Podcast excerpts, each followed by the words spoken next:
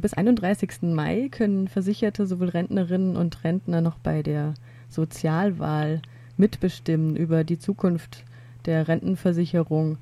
Das findet alle sechs Jahre statt. Und ich habe jetzt Karin Grimm, die Sozialwahlbeauftragte von Verdi Baden-Württemberg, am Telefon. Hallo erstmal.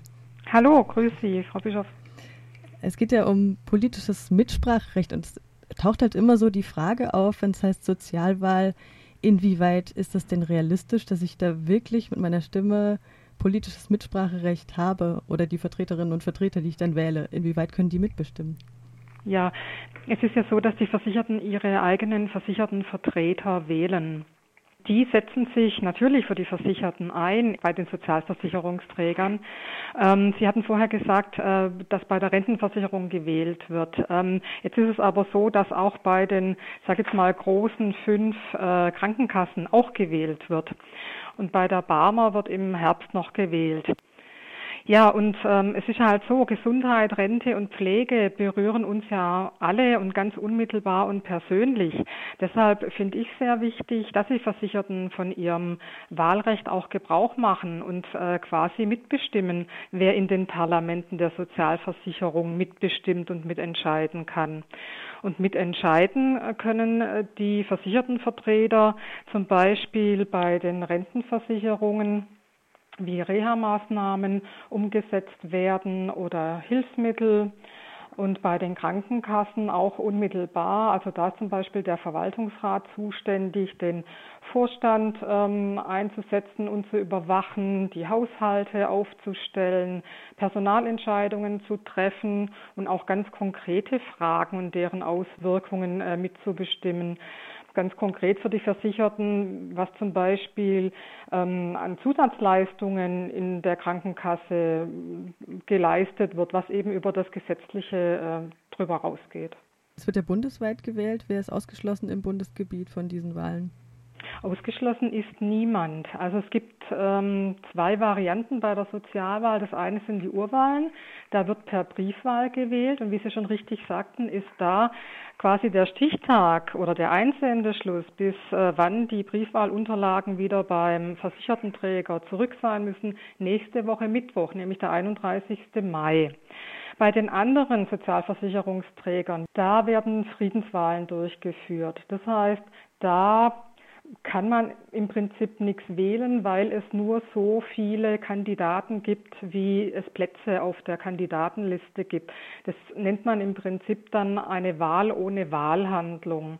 Ähm, die Möglichkeit besteht, die ist auch im Sozialgesetzbuch äh, so drin und ähm, gewählt wird eben bei den fünf großen Krankenkassen und bei der Deutschen Rentenversicherung Bund. Ich muss einfach eine Versicherung auch haben, um da abstimmen zu können. Darauf wollte ich hinaus. Genau. Ja. Ähm, Sie stimmen natürlich nur bei Ihrer eigenen Versicherung ab. Also Versicherte, die, die bei der Deutschen Rentenversicherung Bund äh, versichert sind oder von dort ihre Rente beziehen, die bekommen Briefwahlunterlagen und diejenigen, die bei der Deutschen Rentenversicherung Baden-Württemberg jetzt bei uns hier im Fall ähm, versichert sind, die bekommen keinen, weil da eben äh, Friedenswahlen stattfinden. Wenn ich jetzt, ich bin, ich darf es ja wahrscheinlich sagen, bei der Barmer krankenversichert, ich bekomme dann eben äh, im Herbst meine Unterlagen, genau genauso wie die Versicherten bei der DAK Gesundheit, der Techniker Krankenkasse, bei der kaufmännischen Krankenkasse KKH und der HKK, das ist die Hanseatische Krankenkasse. Die Versicherten, die wählen eben auch den Verwaltungsrat ihrer Kasse und dürfen dann per Briefwahl abstimmen.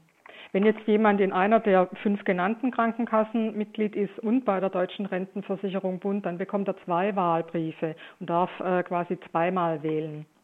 Und eben die anderen, die, sage jetzt mal, bei einer Betriebskrankenkasse versichert sind oder bei der AOK Baden-Württemberg und bei der DRV Baden-Württemberg, die erhalten gar keinen Wahlbrief. Das ist vielleicht etwas irritierend. Und ähm, wenn man sich nicht mit dem Thema Sozialwahlen beschäftigt, auch ähm, schwierig zu verstehen. Aber das ist eben bei den Sozialwahlen die zwei Varianten, entweder Urwahl, also Briefwahl oder Friedenswahl und dann gibt es eben keinen Wahlbrief. Jetzt sind ja die Themen von Verdi und auch von vielen anderen Krankenkassen, Altersarmut, geschlechterspezifische Armut, auch Frauen sind ja besonders betroffen tatsächlich durch unterbrochene Lebensläufe, prekäre Arbeitsverhältnisse. Ähm, wie sieht denn jetzt tatsächlich der Spielraum aus, den die Vertreterinnen und Vertreter da nutzen können, um da eine Veränderung zu bewirken innerhalb des Systems?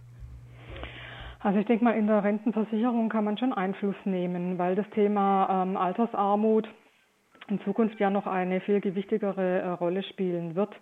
Ähm, gerade, wie Sie schon äh, erwähnt haben, durch die prekären Arbeitsverhältnisse, die, also ich sage jetzt mal fast 40 Prozent sind es, glaube die zwischenzeitlich keine, sage jetzt mal normale Arbeit, äh, Arbeitsstelle haben, sondern entweder in Teilzeit sind oder eben in äh, Arbeitsverträgen, die befristet sind oder äh, Leih- und äh, Werkverträgen.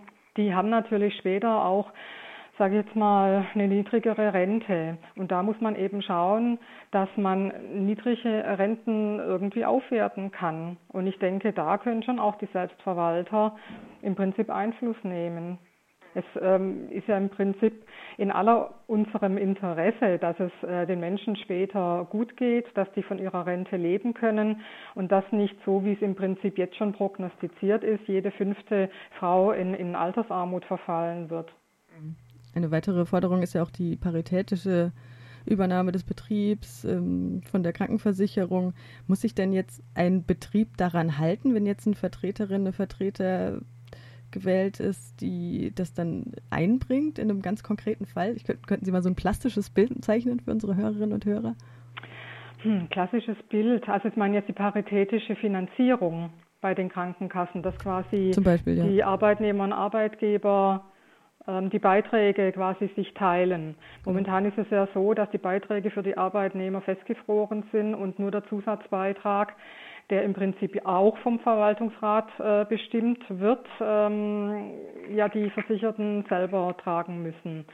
Da möchten wir natürlich auf jeden Fall wieder zurück zur Parität, ähm, weil wir als Gewerkschaft natürlich ein sehr hohes, sage ich mal, Gerechtigkeitsbewusstsein haben und finden, äh, dass ähm, Zusatzbeiträge nicht auf den Schultern äh, der Versicherten lasten sollen. Aber inwieweit sieht dann die konkrete Mitbestimmung in so einem Fall zum Beispiel aus? Jetzt, das wäre einfach meine, meine Sorge zum Beispiel. Ja, dass man einfach Druck auf die Politik ausübt. Mhm. Und wie und das vielleicht auch ja. Thema für, für die Bundestagswahl macht und da einfach Forderungen stellt. Aber wirklich eine Mitbestimmung, dass halt Forderungen gestellt werden, die dann wirklich auch berücksichtigt werden müssen, Gibt es die? Ja, im Prinzip ähm, denke ich mal, ja, also von uns, von der Gewerkschaft aus schon. Die Forderungen stellen wir ja auch jetzt im Bundestagswahlkampf. Die Krankenkassen selber, also klar können die Verwaltungsräte da quasi das Thema einbringen und ähm, im Prinzip hoffen, dass sie bei der, bei der Bundespolitik dann Gehör finden. Also das Thema ist auf jeden Fall äh, wichtig und ähm, wir haben da den Finger drauf, dass wir auf jeden Fall zur Parität zurückkehren. Das war's von meiner Seite. Hätten Sie noch ein Schlusswort? Ja, auf jeden Fall. Wer noch nicht gewählt hat und seine Wahlunterlagen erhalten hat, ähm, soll die unbedingt ausfüllen und bis nächste Woche Mittwoch müssen die wieder zurückgesandt sein. Also beim versicherten Vertreter eingegangen. Das wäre mir sehr wichtig. Machen Sie von Ihrem Wahlrecht Gebrauch. Und äh, klar, wenn Sie die Wartelisten unterstützen, wäre das natürlich toll.